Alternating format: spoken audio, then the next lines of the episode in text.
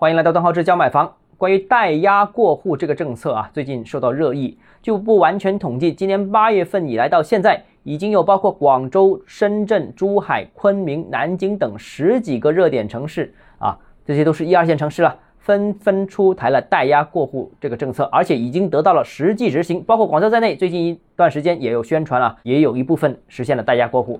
但是据我个人的实际了解啊，而不是报道啊，这个实际执行和大范围执行是两回事儿啊。有一些执行的案例，但并不大范围。目前至少在广州，多数银行在多数业务上仍然有抵触代押过户这个情况。那毕竟啊，没有哪一家银行愿意在这个时候失去业务。现在呢竞争很激烈。